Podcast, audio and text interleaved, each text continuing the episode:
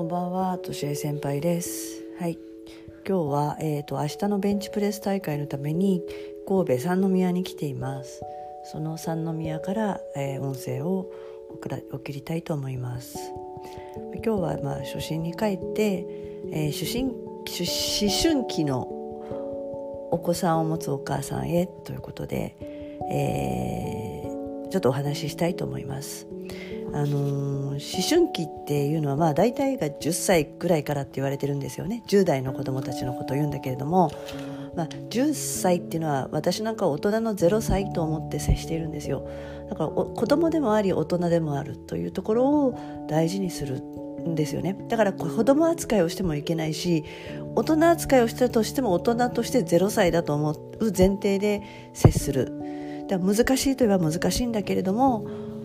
えーそこが本当に子育ての最後の鍵になると思うんです。じゃあまず、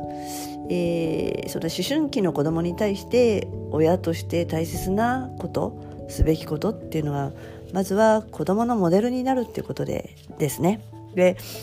あのーお母さんたちまあ女の子をお持ちのお母さんは女の子のモデルはやっぱり母親なんですよ。もちろん同性ということもあるでしょうし、えー女の子は自分の将来の姿をまず母親を通してみますよね。だからつまりお母さんが幸せであればあ女の子としてどうやったら幸せになれるかっていうのを自分で考えて行動すると思うんだよね。で不幸せなお母さんに対しては女の子っていうのは絶望しちゃうんだよね。で特に思春期っていうのはね親から離れたいんだけれどもやっぱり親を見てしまうから、うん、その自分がモデルとしなきゃいけない親が不幸しあ不幸そうだったらやっぱり嫌だと思うんですね。でやっぱり母親の幸せをねはやっぱり自分母親である自分が幸せになることでしかなくてそれは世の中のせいとか夫婦関係夫のせいとかってそれはもちろんねあのお互いに力を合わせて 子供って育てていくんだけれども夫は夫の自分の人生で妻である自分は母親としての自分の人生を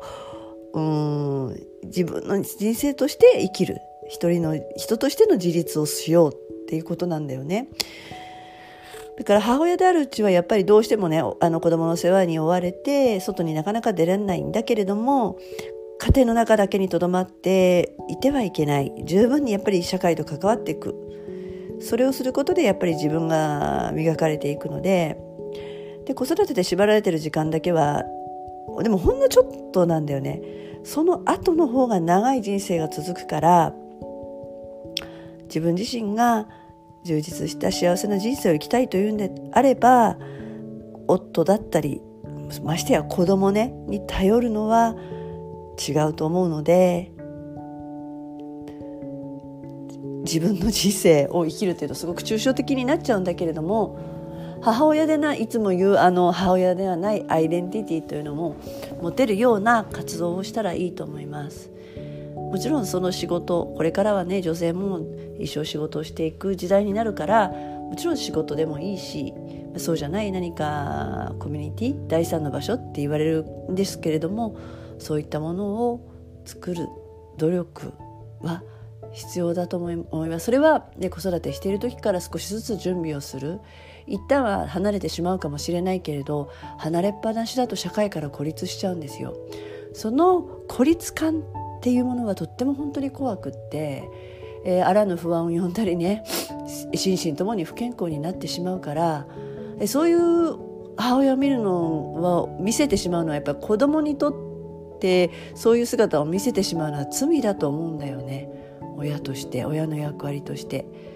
やっぱり自分自身がロールモデルとなれるような生き方を子供には見せるしかない。でなぜならば子供って親の言う通りには育たないから親を見て育つから。いや勉強しなさいって言っても親が勉強してなきゃしないよ、うん、本を読みなさいって言っても親が読んでなきゃ読まない。幸せに生きろ幸せになれと言っても親が幸せに生きてなかったらならないっていうのがその通りです。なので自分がロールモデルになる同じような人生を生きるってことじゃないですよ。自分が母親がお母さんが女性として一人の人間として自立して幸せに生きている姿を見せることが次に続く娘にとっても、あのー、えー、良い影響があるっていうかもう良い影響でしかない、うん、やっぱり不幸せな姿を見せると次に続く子供にとっては悪い影響を与えてしまうから何も口で言う言ったりなんか勉強させるとかじゃなくて何か子供にさせるじゃないよね。子供に何かをさせるじゃなくて自分で何かをする。それをしていってもらえたらなって思います。はい、では。